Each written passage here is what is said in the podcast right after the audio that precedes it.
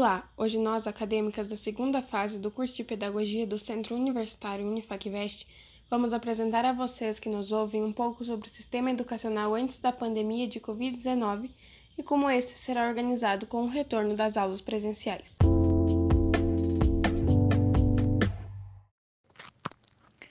O ano de 2020 foi surpreendido pela pandemia de Covid-19, que afetou diversas áreas da sociedade e com a educação não foi diferente. As aulas presenciais foram suspensas, agora o retorno das mesmas precisa ser pensado e estruturado. Vamos então fazer uma reflexão sobre alguns tópicos, começando pelas leis que regem o sistema educacional brasileiro.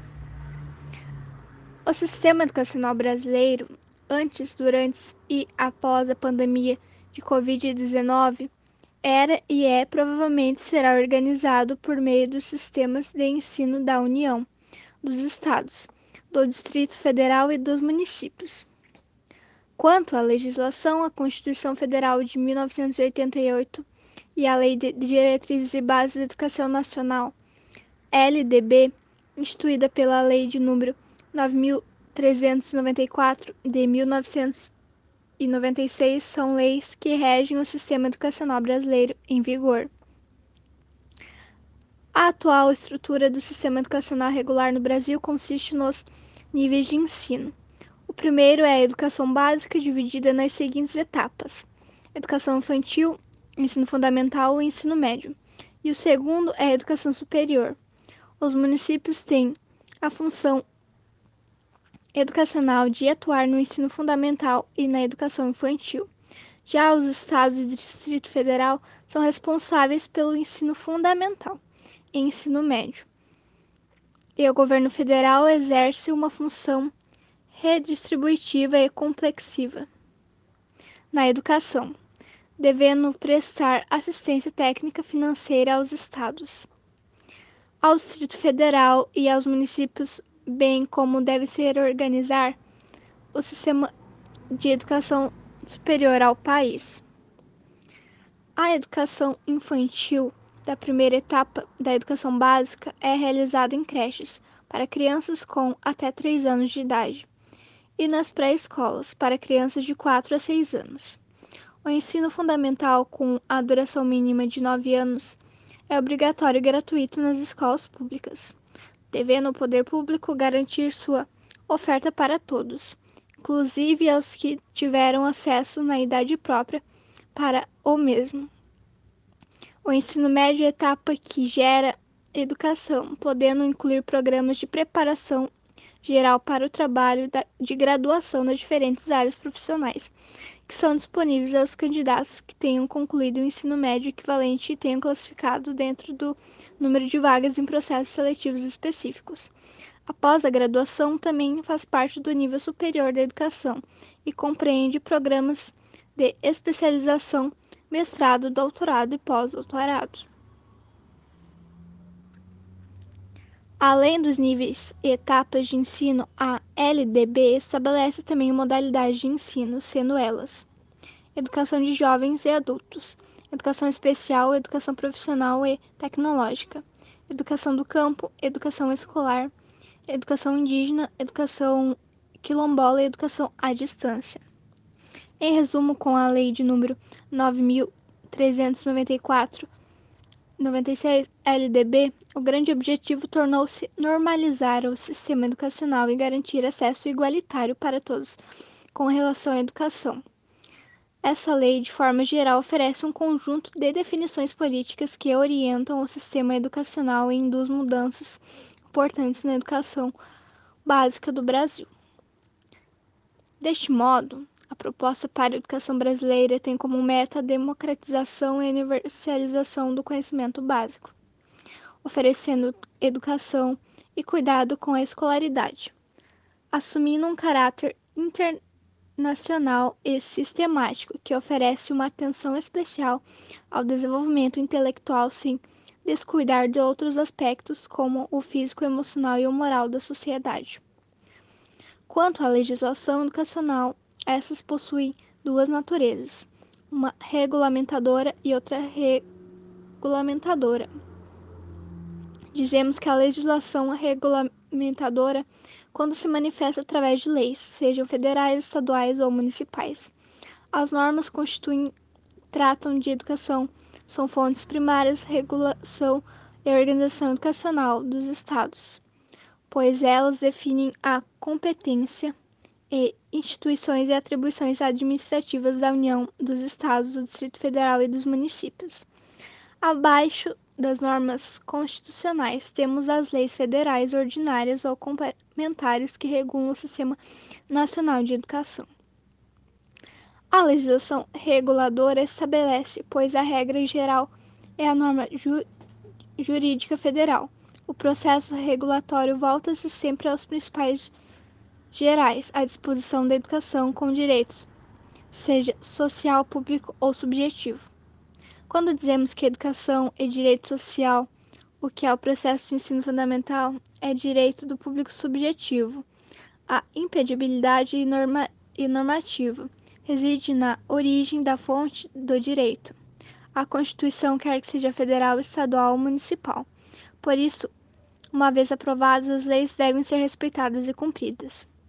As legislações regulamentadoras, ao contrário da legislação reguladora, não é descritiva, mas perspectiva.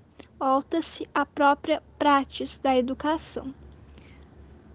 Os decretos presenciais e portais ministeriais e interministrais, as resoluções pareces das organizações do Ministério da Educação, como Conselho Nacional da Educação ou Fundo do Desenvolvimento da Educação, como serão executadas as regras judiciárias ou das disposições legais contidas no processo de regulação da educação nacional.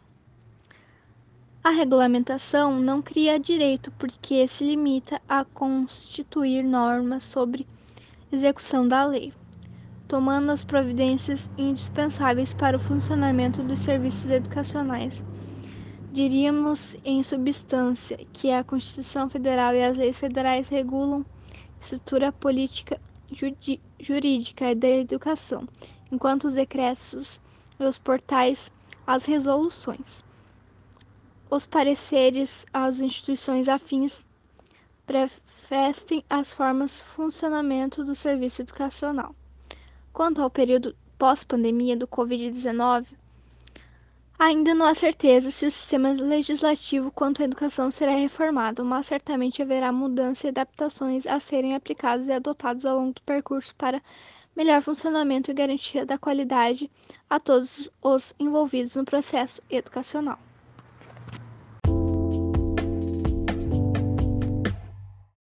Vamos ver agora um pouco mais sobre a organização do sistema educacional antes da pandemia, contemplando um elemento indispensável do processo: os profissionais, especialmente os professores. O sistema educacional antes da pandemia de Covid-19 estava organizado de maneira que a infraestrutura e as características das redes de ensino, principalmente em escolas públicas, não usufruíam de condições qualificadas quanto ao uso de tecnologias em sala de aula, e nem de laboratórios de informática. Além de que a formação inicial de professores com incorporação de tecnologias não é trabalhada na maioria das faculdades de pedagogia. Segundo a diretora-presidente do Centro de Inovação para a Educação Brasileira, CIEB, Lúcia Delagnello, há na estrutura das escolas um problema quanto à falta de experiência das escolas públicas com o uso de tecnologias educacionais. Segundo ela, nas redes municipais, mais de 70% não tinham utilizado nenhuma ferramenta ou metodologia online com os seus alunos, e elas viram que os professores não sabem como utilizar bem essas ferramentas. De acordo com Lúcia, há alguns entraves que impedem a incorporação de tecnologias educacionais, principalmente na educação básica. Em primeiro está o fato de que muitas faculdades de pedagogia não tratam das tecnologias e não preparam os profissionais para fazerem uma aplicação bem feita. Ou seja, ter uma proposta e uma prática pedagógica mediada pelas tecnologias. Em segundo, na formação continuada dos professores, a maioria das secretarias de ensino apenas repete os conteúdos e não leva em conta a variação de competência digital entre eles. E, além do mais, falta infraestrutura para que os professores possam usar efetivamente computadores e ou outros dispositivos em sala de aula. Às vezes, mesmo que o professor tenha em mãos um notebook ou laptop, não se tem internet disponível na sala de aula ou ela é de má qualidade. ou então se tem pouco tempo de acesso ao laboratório de informática, quando estes existem e possuem equipamentos em bom estado e funcionando. Com a chegada da pandemia de Covid-19, houve o fechamento das escolas e as aulas presenciais foram suspensas, a fim de cumprir medidas de isolamento social e conter o avanço do SARS-CoV-2. Com a suspensão das aulas presenciais, começou então a busca para implementar uma educação de qualidade, online ou remota, com o auxílio de tecnologias ou outros métodos de fornecer o material e o apoio para aqueles que não possuíssem acesso a essas tecnologias digitais. E não tem sido um processo fácil. Uma mudança como essa apresenta uma série de desafios para todas as partes. Os professores, por exemplo, enfrentaram desafios ao iniciar essas rotinas de aulas digitais, inclusive ao conciliar a vida pessoal com a profissional, já que trabalham em casa e assim o convívio com a família e atividades domésticas se chocam com a vida profissional. Outro problema que se tornou evidente foi o acesso e o domínio das tecnologias. Quanto ao acesso, muitos professores possuem apenas um computador em casa e às vezes precisam revezá-lo com os filhos em idade escolar que também necessitam do mesmo, ou ainda com outros familiares que também trabalham em casa. Além do mais, muitos não possuem uma rede de internet eficiente em suas casas. Quanto ao domínio, muitos professores enfrentam dificuldades em utilizar plataformas e aplicativos para trabalhar suas aulas de maneira dinâmica e atrativa, uma vez que sua formação, na maioria, não, lhes forneceu conhecimento sobre as mesmas, e assim muitos ainda buscam adaptação para dominar as tecnologias digitais. Há também dificuldades quanto ao planejamento para conteúdos e atividades online, quais metodologias, recursos e ferramentas são adequados, o que pode gerar uma sobrecarga sobre esses profissionais. Os professores também precisam estar atentos quanto às necessidades dos alunos e se esses estão conseguindo acompanhar as aulas fazendo com que todos possam caminhar juntos, garantindo o acesso à educação e o desenvolvimento dos alunos. Nos últimos meses, com a queda do número de contaminados e mortes por Covid-19, escolas e profissionais da educação vêm se preparando para a retomada das aulas presenciais. Seguindo as recomendações sanitárias regionais, essa retomada está sendo guiada pelas orientações do Conselho Nacional de Educação, CNE. Com essa retomada do ensino presencial, a escola e os profissionais, especialmente gestores e professores, precisam buscar formas para reduzir a desigualdade educacional causada pelas aulas remotas ou online, em que muitos alunos não tiveram acesso por falta de conectividade. Esses profissionais precisarão novamente se reinventar e trazer para a sala de aula o resgate de tudo que possa ter sido perdido em razão da distância recapitular conteúdos e atividades para que a aprendizagem não seja afetada e fornecer reforço escolar quando necessário. O modo de construir e planejar a ação docente também terá que mudar.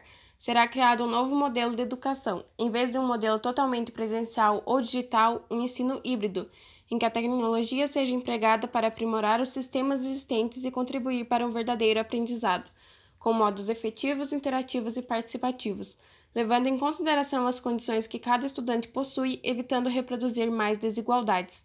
A tecnologia deve ser um aliado para garantir o processo de aprendizagem das crianças e repor conteúdos perdidos nas aulas remotas e ou à distância. No cenário pós-pandemia, é provável que o ensino híbrido ganhe destaque. O ensino híbrido é uma modalidade de ensino em que uma parte da aprendizagem se dá de maneira offline e outra online, ou seja, podem ocorrer aulas presenciais, offline, para alguns estudantes, enquanto para outros que por algum motivo estejam em casa, as aulas são gravadas ou transmitidas ao vivo pela internet, online, unificando a percepção de educação e aprendizado independente do meio em que é transmitido. No entanto, a adoção desse método exige uma reorganização do tempo em sala de aula e um novo plano pedagógico. O professor será também um mentor que está apto a impulsionar os alunos para terem uma postura crítica, acompanhando as questões individuais e trabalhando da forma que funciona melhor no aprendizado de cada um. O professor também passa a ter uma postura crítica e ainda mais determinante no processo ensino-aprendizagem, pois é ele quem irá fazer o resgate de todos esses elementos extremamente de perto com cada estudante, não somente no sentido físico, mas virtual também, tornando o aprendizado mais interessante, personalizado e eficiente, Contudo, é de suma importância, primeiramente, preparar os professores para utilizarem corretamente as ferramentas virtuais, pois nem todos nasceram na era tecnológica e alguns possuem problemas para interagir com os recursos, o que compromete a qualidade das aulas. É necessário também preparar as famílias para que forneçam apoio aos estudantes em casa, e a escola deve investir conforme a sua realidade para dar o suporte necessário aos alunos, professores e pais.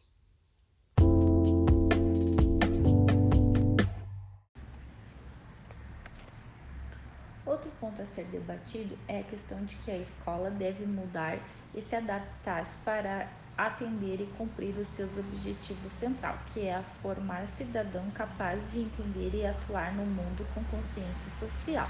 No entanto, após a pandemia, o retorno das aulas deverão estar atento à segurança de todos os envolvidos no processo educacional. Nesse sentido, sabe-se que as escolas brasileiras possuem condições distintas de infraestrutura e recursos financeiros. Então, o retorno das atividades presenciais deve envolver não somente a gestão da educação, mas as demais secretarias da administração pública, com medidas que deverão ser implantadas contemplando normas e diretrizes de biossegurança e hábitos. O fato é que a escola só poderão retornar às atividades presenciais após o registro de redução de sustentação do número de casos de Covid-19. Entretanto, os planos de proteção, redução de risco, de biossegurança e hábitos a serem desenvolvidos nos ambientes escolares já deverão estar em andamento implantado prática que contribuirão para a promoção de saúde e prevenção da contaminação do Covid-19 nas escolas. Quanto à biossegurança, podemos dizer que ela é um conjunto de ações voltada para a prevenção e controle, minimização ou eliminação do risco que possa comprometer a saúde do homem, dos animais e do meio ambiente, incluindo mapeamento de risco, rastreamento possível de redes de contatos de transmissão do Covid-19. O mapa de risco biológico é uma representação gráfica do reconhecimento desses riscos em locais críticos podendo informar profissionais e estudantes sobre os riscos de contaminação, sendo de fácil visualização. Já o rastreamento e os casos de contato não estabelecido escolar deverão ser realizados em parceria com a vigilância epidemiológica ou a vigilância em saúde do município e com a equipe de saúde de atenção primária responsável pelo território em que a escola está inserida.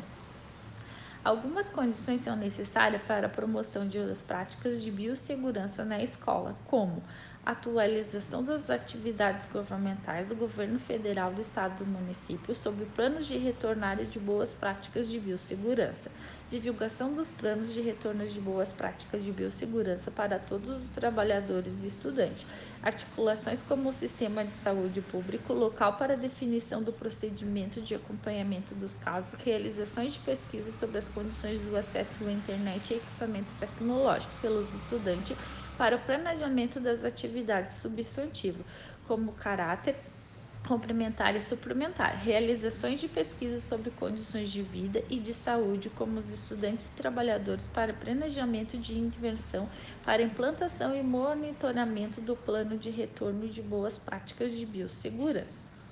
No procedimento interno da escola, comunicação sobre as práticas de biossegurança são essenciais visando a proteção da vida. Nesse caso, a escola pode, por exemplo, propor diretrizes para a comunicação interna que deverá priorizar, antes mesmo do retorno às atividades presenciais, a ênfase na valorização da vida e na adoção de boas práticas de higiene das mãos, etiqueta respiratórias e biossegurança promover debates e estratégias de divulgação online sobre a biossegurança, saúde e proteção no contexto do Covid-19, orientar a comunidade escolar para identificar e denunciar fake news sobre a transmissão do vírus, disponibilizar as orientações para confecções de máscara não cirúrgica de acordo com a orientação da ONG, postar sinais de advertência sobre locais visíveis que promovam medidas protetoras e adequadas à sinalização todas as áreas de risco de contaminação da escola, como maçanetas, corrimão, motor de elevadores e etc. Quanto ao hábito daqueles comum antes da pandemia do Covid-19, no convívio diário dos estudantes, professores, gestores, profissionais de limpeza, cozinhas e todos os demais integrantes do ambiente escolar, Quanto ao contato físico próximo, como o aperto de mão, esbarrar, abraçar, beijar, cumprimentar, de todas ou qualquer maneira, deve ser esquecido por um tempo. O alto nível de interação é o contato social entre o sujeito do processo educacional, bem como toda a sociedade, deve ser substituído por um novo hábito, em que não haja menos interação social. Como os especialistas acreditam que a principal transformação da transmissão do Covid-19 é por gotículas de pessoas contaminadas ao falar, tossir ou espirrar, os hábitos nos ambientes escolares pós-pandemia, com o retorno presencial das aulas, deverão seguir regras rígidas de distanciamento social e protocolo de saúde e higiene. Nas escolas, os sujeitos ativos do processo deverão ainda evitar o contato físico. Beijo, abraço e aperto de mão deverão ser descartados. O modo de cumprimentar também será reinventado. Saudações sociais serão feitas sem contatos diretos. Deve haver também nos ambientes todo local público em circulação pessoas desinfetantes e higienizadores para as mãos, roupa, calçados e até mesmo os objetos necessários. O álcool 70% em gel continuará sendo um importante aliado. É fundamental informar e orientar sobre etiquetas de tosse, espirros, orientar que se evite tocar em superfícies de locais públicos como maçanetas, corrimões, etc. Orientar que se evite tocar nos olhos, nariz, boca. Será necessário também rastrear os causos, aferir temperatura corporal e estar atento a qualquer sinal de eventual contaminação para que a reação diagnóstica e tratamento sejam rápido e se evite o contágio explosivo. O uso de máscara durante todo o período cobrindo nariz e boca é uma medida muito efetiva para evitar espalhar e receber possíveis gotículas contaminadas. O distanciamento físico também é crucial. Portanto, as salas de aulas deverão ter no mínimo reduzido de estudantes distanciamento mínimo de 2 metros entre eles. É importante também manter superfícies e objetos e locais frequentados higienizados e desinfectados regularmente. Isso inclui pátio, refeitórios, banheiros, carteiras, cadeiras e qualquer outro material. Além de mais, é importante definir horários diferentes de entrada, saída e intervalo para cada turma, fora do ambiente escolar, mas igualmente parte do sistema educacional. O transporte, quanto necessário para ir e voltar da escola, deve ser responsável reforçado. Os ônibus deverão manter as janelas abertas, limitar o número de passageiros por viagem para evitar aglomerações e o uso de máscara deve ser obrigatório. Por fim, a escola deve estar organizada para agir em possível caos ou sintomas, tendo um plano de ação para o Covid-19. Todos aqueles que apre apresentarem qualquer sintoma deverão ficar em casa, pois prevenir é o melhor remédio.